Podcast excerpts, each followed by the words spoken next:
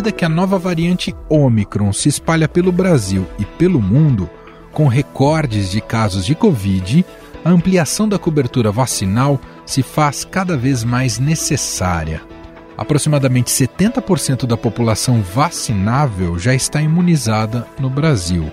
Isso mostra que, ao menos aqui, o discurso anti-vacina não teve a mesma força como em outros países. E até agora, 164 milhões de pessoas já receberam a primeira dose da vacina e quase 250 milhões concluíram o esquema vacinal com as duas doses ou então com a vacina de dose única. Mais de 44 milhões de pessoas receberam a dose reforço, fundamental para completar a imunização contra a doença. Apesar dos números, o Brasil também enfrenta um momento de alerta devido à curva de crescimento de casos de Covid.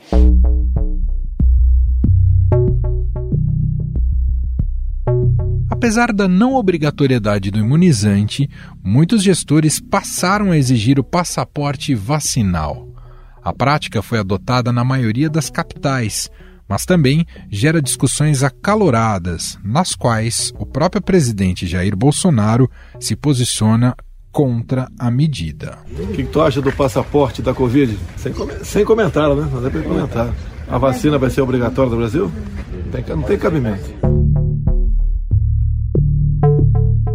Mas a tendência é fechar o cerco para os não vacinados.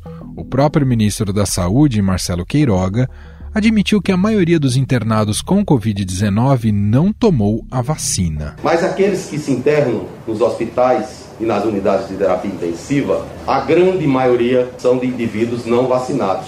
Estamos aqui falando sobre vacinas infantis, mas é necessário reafirmar para que aqueles que não tomaram a segunda dose e aqueles que ainda não tomaram a dose de reforço que procurem a sala de vacinação para completar o seu esquema vacinal.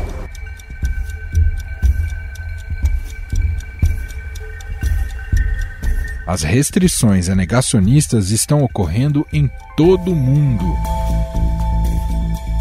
O veto do governo da Austrália à entrada do tenista número um do ranking, Novak Djokovic, por não apresentar o passaporte de vacinação, mostra como o assunto é sério e não permite exceções. Djokovic foi deportado, está fora do Open da Austrália, o campeonato que começou hoje no país.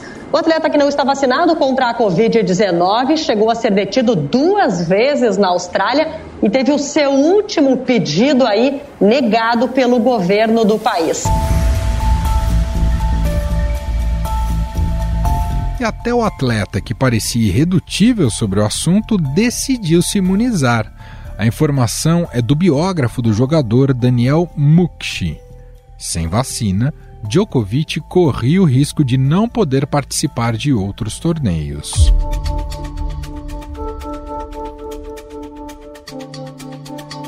Já na Áustria, o combate aos antivacinas atingiu nesta semana um nível mais drástico, o da criminalização.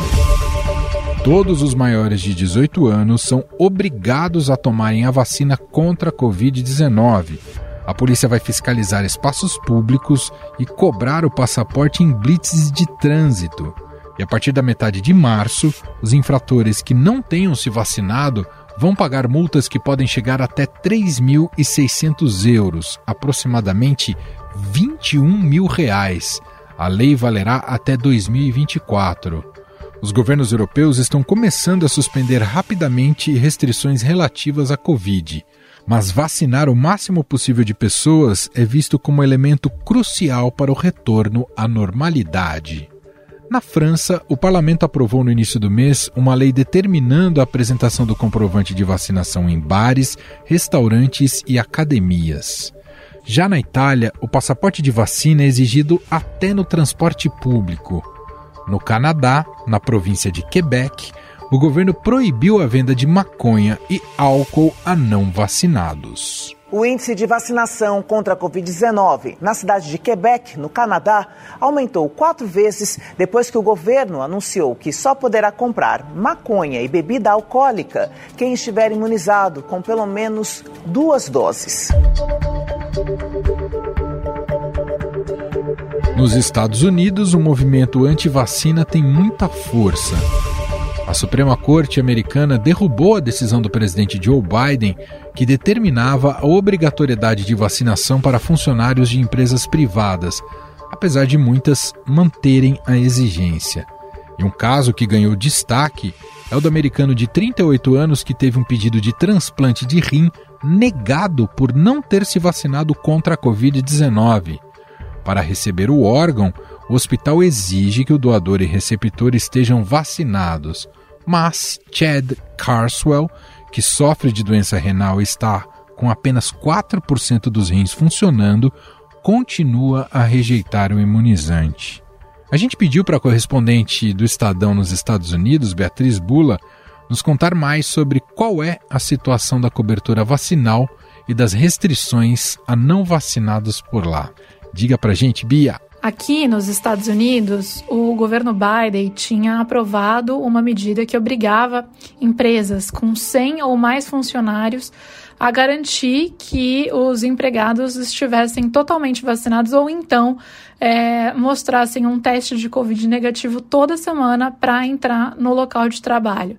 Essa era uma forma de tentar expandir o número de vacinados no país.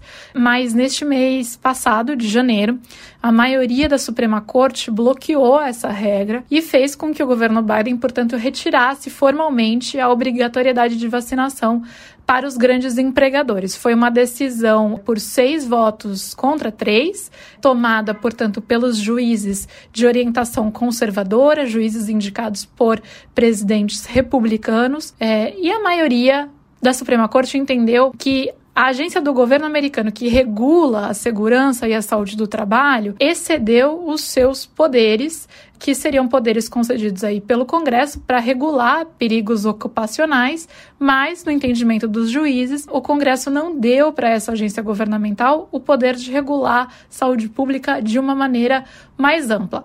É, o que aconteceu a partir daí? Aconteceu que muitos empregadores têm mantido políticas para exigir a vacinação contra a Covid, mesmo após a liberação da Suprema Corte. Então, eles não, não podem mais ser obrigados pelo governo federal, mas muitos optam por continuar com essas medidas.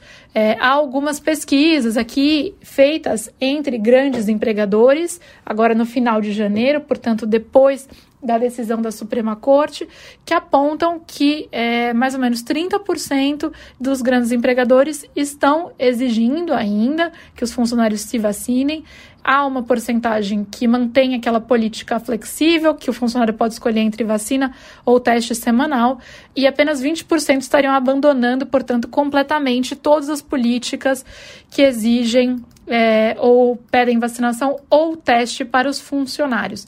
Mas não só isso agora fica na mão das empresas, como também fica um pouco na mão dos estados. Há estados governados por republicanos que têm leis estaduais que limitam os mandatos, as obrigatoriedades que um empregador pode é, impor com relação aos seus funcionários. Normalmente, nesses estados, como Texas e Flórida, as pessoas podem é, solicitar uma isenção dessas regras, alegando crenças pessoais, motivos religiosos, por exemplo. Então, há muita divergência entre o que tem sido aplicado aqui depois dessa decisão da Suprema Corte, dependendo do estado onde as pessoas estão e também de onde elas trabalham, da empresa onde elas trabalham. Enquanto isso, a gente tem cerca de 64% é, da população americana que já tomou as duas doses de vacina contra a Covid, no caso das vacinas que exigem duas doses. Portanto, um percentual significativo ainda de americanos que resiste, que não quer tomar a vacina.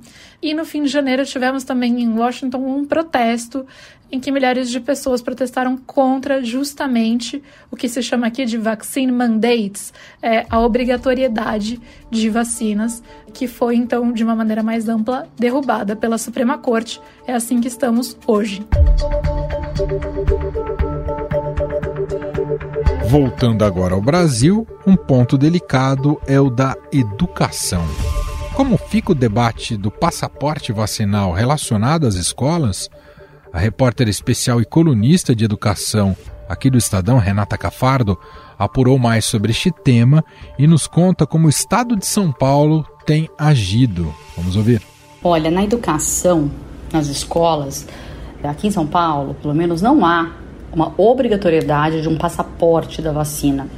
O que o secretário de Educação, Rocieli Soares, fez foi dizer que os pais, os responsáveis, precisam apresentar nas escolas é, da rede estadual a vacina das crianças. Agora, ele está deixando bem claro que não vai impedir a criança de frequentar a aula porque o pai resolveu não vacinar. Hoje mesmo, em entrevista, ele disse que não vai penalizar uma criança por o pai ser negacionista. O que o governo quer é tentar convencer esses pais a vacinarem as crianças. Então isso se aplica também à escola é, particular, de alguma forma. Ninguém pode impedir que a criança não vacinada entre na escola. É um direito da criança a educação, a escola, frequentar a escola, é constitucional no país então, as escolas privadas têm recomendado, mandado informes para os pais, pedindo que se vacine, sugerindo, falando da importância mas não podem impedir, podem até pedir sim o cartão de vacinação, mas não podem impedir que a criança entre na escola sem vacinar contra a Covid. O que pode acontecer com essa família que não vacinou o filho é ser responsabilizada. Então, segundo a resolução da Secretaria da Educação, se até o segundo bimestre não for apresentada a carteira de vacinação, o nome desse, desse responsável pode ser encaminhado para o Conselho Tutelar, para o Conselho Tutelar, de alguma forma, responsabilizar esse pai pela não vacinação, mas de maneira alguma impedir que essa criança frequente a escola. Em um minuto nós voltamos e vamos falar mais sobre este cerco aos não imunizados numa entrevista com o epidemiologista da Universidade Federal de Pelotas, Pedro Alau. A discussão sobre a relação de trabalho entre entregadores e plataformas digitais ainda gera dúvidas em muitas pessoas. De um lado, se fala sobre o modelo tradicional de contratação do trabalhador, com a chamada carteira assinada, de outro sobre um modelo que garante autonomia e flexibilidade para o entregador, que tem liberdade para trabalhar sem patrão e nos horários e dias que melhor lhe convier. O iFood defende que seja criada com urgência uma regulação que não obrigue o trabalhador de plataformas digitais a escolher entre ter mais benefícios e segurança na atividade ou ter menos flexibilidade e autonomia. Esse é um processo fundamental para se garantir segurança, proteção social e ganhos mínimos para esse trabalhador. Segundo pesquisa do Instituto Locomotiva, dois em cada três entregadores preferem um modelo flexível de atuação. O iFood, que é ciente de seu papel e promotor dessa causa, defende essa liberdade de escolha e está pronto e aberto para estabelecer diálogos com o legislativo, executivo, academia e demais agentes dessa evolução. Quer saber mais? Acesse news.ifood.com.br. Estadão Notícias.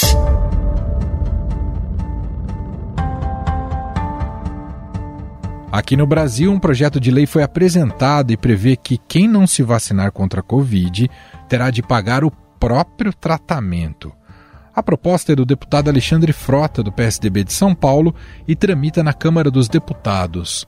Pelo texto, cidadãos têm o direito de escolher se vacinar ou não, mas aqueles que não se vacinarem e contraírem a doença posteriormente terão de arcar com os custos hospitalares no SUS.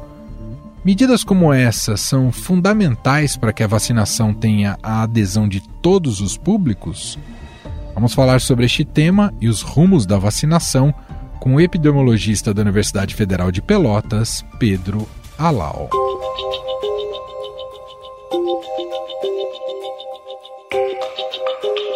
Olá, Pedro, seja muito bem-vindo. Obrigado por ter aceito aqui o nosso convite. É um prazer participar com vocês aqui e tentar ajudar a esclarecer aí as dúvidas que existam sobre essa grande questão atual, que é a questão de como lidar com os não vacinados em meio a uma pandemia. Exatamente, doutor.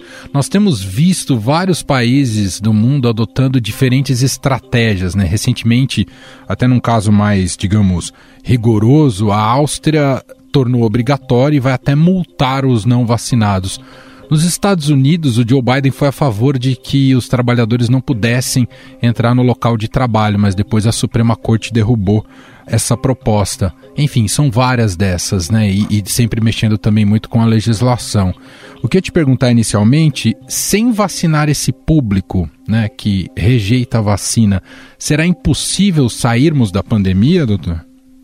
Olha, essa é uma ótima pergunta. Não será impossível sairmos da pandemia, mas certamente está sendo e continuará sendo muito mais difícil sair da pandemia com essa legião de não vacinados, especialmente em outros países. Felizmente no Brasil esse movimento não é tão forte.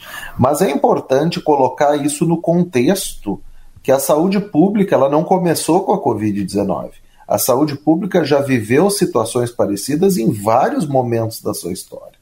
A gente pode usar o exemplo do cinto de segurança, que naturalmente deveria ser usado por todo mundo, mas infelizmente em alguns lugares, inclusive no Brasil, foi necessário modificar a legislação para que as pessoas fossem então multadas caso estivessem sem cinto, e isso aumentou consideravelmente o uso. Outro exemplo, ainda relacionado com o transporte, é a questão do dirigir sob a influência de bebidas alcoólicas. Seria algo natural, mas infelizmente, no Brasil, por exemplo, o consumo de bebida alcoólica junto com a direção só diminuiu quando se tornou proibido grandes multas e até possibilidade da pessoa ser presa. Então eu só estou dando esses exemplos para dizer que a saúde pública sempre conviveu com esses dilemas.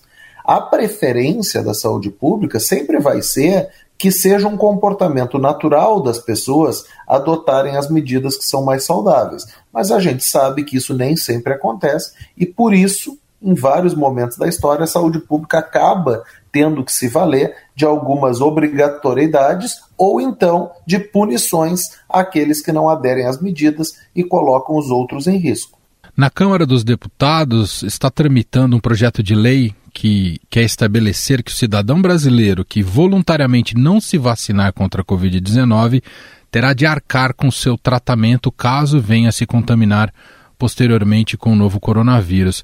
Faz sentido esse tipo de proposta na sua visão, doutor? Olha, todas as propostas que partem do pressuposto de que a pessoa tem o direito de não se vacinar, mas, por outro lado, as instituições têm o direito de não expor todo mundo ao maior risco decorrente dos não vacinados, fazem sentido. Eu acharia muito normal isso, por exemplo, num plano de saúde.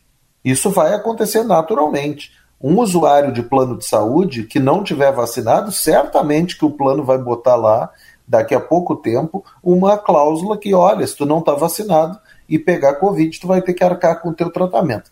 Quando a gente entra nessa discussão no SUS, é um pouco mais complicado. Entendi. Por quê? Porque o SUS ele tem o princípio da gratuidade embutido no sistema. Então, teria que pensar com muito cuidado. O ideal era que não precisasse criar essa legislação, sendo bem sincero, exceto se a situação ficar muito extrema, eu preferiria que esse tipo de legislação não fosse necessária. Agora, num caso muito extremo, imaginemos que num hospital só tem uma única vaga na UTI daquele hospital. Um vacinado deveria ter prioridade sobre um não vacinado? Olha, sem dúvida nenhuma, infelizmente. Por quê? Porque, de novo, a escolha de não se vacinar, que deve ser respeitada, eu já disse isso, expõe a pessoa a maior risco. A pessoa voluntariamente toma essa decisão. E a pessoa não pode, então, ocupar um leito que está competindo com alguém que não fez essa escolha por, por não se vacinar. Então, infelizmente, esse tipo de dilema vai começar a bater na porta toda hora e, infelizmente, medidas extremas como essa serão necessárias. E, nesse caso, infelizmente, é a tendência bem natural dos acontecimentos.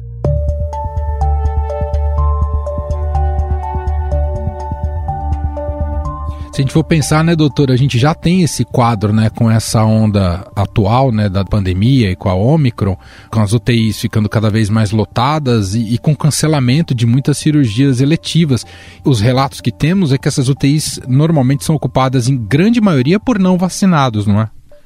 Exatamente, eu estava vendo hoje os dados de Nova York, eles são impressionantes, assim. Claro que não é o Brasil, mas o resultado é parecido. A mortalidade entre não vacinados é quase 30 vezes maior do que a mortalidade entre vacinados, entende? Então nós estamos falando de uma situação em que, por essa escolha ideológica e meio imbecil de não se vacinar, a pessoa está colocando a sua própria vida em risco e colocando a vida dos outros em risco. Então, assim, fica o clamor para que as pessoas parem de politizar um assunto como esse e façam como sempre fizeram em todos os momentos da sua trajetória. Toma a vacina, não fica perguntando se a vacina é da empresa A, da empresa B, foi produzida no país A ou no país B, porque sempre foi assim na história. A população brasileira sempre confiou em vacina e nunca tivemos essas uh, imbecilidades tomando conta dos noticiários, como infelizmente hoje tomam. A população brasileira tem mais é que se vacinar, como sempre fez ao longo da sua trajetória. Doutor, diante do que temos observado até aqui do comportamento da Omicron, especialmente dessa velocidade de contaminação, a gente pode dizer que a vacinação impediu uma tragédia de grandes proporções no planeta? Sem dúvida nenhuma. Se, se, com o nível de contaminação que a Omicron causa, se não tivesse vacinação, nós estaríamos com números de óbitos absolutamente inacreditáveis. A gente não, não dá nem para estimar exatamente quantos seriam os números. Então, assim, a vacinação está salvando diariamente milhares, talvez milhões de vidas todos os dias ao redor do planeta. E os dados do Brasil são muito marcantes, né? Porque o Brasil é um país que recebeu uma variante nova, a gama, no começo do ano passado, quando a população não estava vacinada, e recebeu agora uma variante nova, a Omicron, num momento em que a população está vacinada. E a diferença no número de óbitos é gigantesca. Então, caso tivéssemos sem vacina, como parafraseando um, um, uma pessoa que ficou conhecida recentemente, o Brasil estaria mais lascado ainda.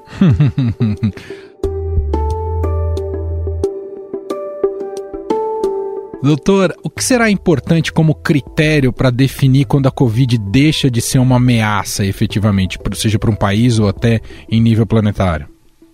Olha, eu, eu, eu esses dias eu estava conversando com um colega e ele falou uma frase que eu achei muito feliz assim. O vírus não vai parar de circular. O que vai acontecer é que a população vai chegar um momento em que vai ter uh, o vírus vai ter muita dificuldade de causar caso grave porque as pessoas estarão vacinadas, praticamente todas, o vírus não vai estar circulando com a mesma frequência. Então, assim, é uma questão de aumento da cobertura vacinal, esperar o fim dessa onda da Omicron e começar a se preparar para essa nova realidade. É uma nova realidade na qual o coronavírus vai seguir circulando entre nós, mas numa intensidade menor e especialmente causando doença mais leve. Quando isso vai acontecer, já me arrisquei a apostar aí, a, a prever, errei, é, achei que seria por agora, porque eu não imaginava que a Omicron fosse surgir, mas em algum momento aí ao longo de 2022 passaremos a tratar a Covid-19 como uma doença endêmica. Ou seja, a gente vai lidar com ela como a gente lida com, com a gripe, a gente mesmo cuida em casa quando não vai para casos mais graves, é isso, doutor? Exatamente, não, não necessariamente tratar como a gripe, eu não gosto da, da, comparação direta, mas tratar como mais uma doença que existe numa sociedade. Uhum. A gente vai ter uma doença em que não vai estar tá ela causando pressão no sistema de saúde de uma maneira tão específica como está acontecendo agora, que isso é uma, é uma grande diferença. Uma doença epidêmica ou pandêmica, ela está totalmente descontrolada ela acaba uh, levando as UTIs ou os ambulatórios a passar de 100% de ocupação. Não vai ser esse o caso, nós vamos ter uma doença que vai estar convivendo conosco, não vai ser erradicada no curto prazo e, eventualmente, as pessoas que ficarem infectadas, a grande maioria vai tratar em casa, talvez nem tenha mais a recomendação de isolamento por tanto tempo, ou por uma semana ou dez dias, mas as pessoas que tiverem casos mais graves vão sim procurar o serviço de saúde, mas não vão dominar a procura do serviço de saúde, como acontece hoje em dia. Doutor, com a Omicron e a cobertura vacinal, é possível dizer que nos próximos meses teremos uma sociedade com, do ponto de vista da imunização, com esse sistema imunológico é, bastante fortalecido? É, é possível fazer esse tipo de conclusão? Não, não, na verdade, assim, ó, o que, que acontece? Todo esse tipo de previsão ele tem que tomar cuidado com o fato de que podem surgir novas variantes e essas novas variantes podem mudar a situação. Então, por exemplo, se não tivesse chegado a Ômicron, nós já estaríamos nesse estágio hoje. As outras variantes basicamente respondem muito bem às vacinas. As variantes anteriores, Delta, gama, alfa, uma pessoa vacinada tem muito risco muito baixo de infecção por aquelas variantes. Então, se a Ômicron não tivesse chegado, a gente estaria já nessa situação de uma imunidade praticamente indestrutível em relação ao uhum. vírus. Infelizmente, com a Ômicron, a gente sabe que a Ômicron ela fura a barreira da imunidade da vacina. Felizmente, ela não fura a barreira que nos protege contra casos graves e óbitos. Uma pessoa vacinada tem 30 vezes menos risco de ter um caso grave ou óbito em comparação com o não vacinado. Mas, olhando para frente, se não surgir uma nova variante que escape das vacinas, talvez esse raciocínio esteja correto. Mas já que a gente não tem como ter certeza se vai ou não surgir uma nova variante, a gente tem que manter os cuidados, pelo menos por mais algum tempo. Perfeito. Nós ouvimos aqui o epidemiologista Pedro Alau, professor da Universidade Federal de Pelotas, gentilmente atendendo a nossa reportagem. Muito obrigado pelos esclarecimentos, doutor. Um grande abraço, foi um prazer conversar com vocês. Estadão Notícias.